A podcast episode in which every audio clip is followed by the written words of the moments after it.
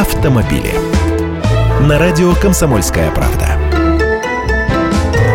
Здравствуйте, я Андрей Гречаник. Пьяные водители у нас прямо взялись помогать бюджету в трудную годину. Рассмотрим на столичном примере. В прошлом году московских автовладельцев оштрафовали за нарушение правил дорожного движения почти на 993 миллиона рублей. Чуть-чуть до миллиарда не дотянули. И этот показатель в два с половиной раза больше аналогичного в 2013 году. Давайте смотреть, кто же раскошелился больше всего. А большую часть этой суммы взяли на себя водители за отказ от медосвидетельствования аж 433 миллиона рублей. Причина отказа понятна, так и так был пьяным настолько, что даже на погрешность не надеялся.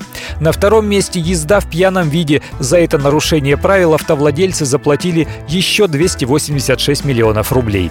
Суммируем пьяниц с отказниками, получаем 719 миллионов. Всего за год. Это 27 тысяч нарушений, как и годом ранее. То есть от введения высоких штрафов реже попадаться они не стали. Выезд на встречную полосу принес в столичный бюджет 110 миллионов рублей. Тоже немало, вот число таких нарушителей выросло значительно. За езду без номеров теперь наказывают не реже, а за сильное нарушение скоростного режима попадаются уже не так часто. Камеры дисциплинируют. И вот новшество. Свыше 50 тысяч выездов на обочину уже зафиксировали видеокамеры на МКАДе с начала апреля. А с 27 апреля камеры начнут штрафовать автомобилистов, которые выехали на реверсивную полосу при запрещающем сигнале светофора.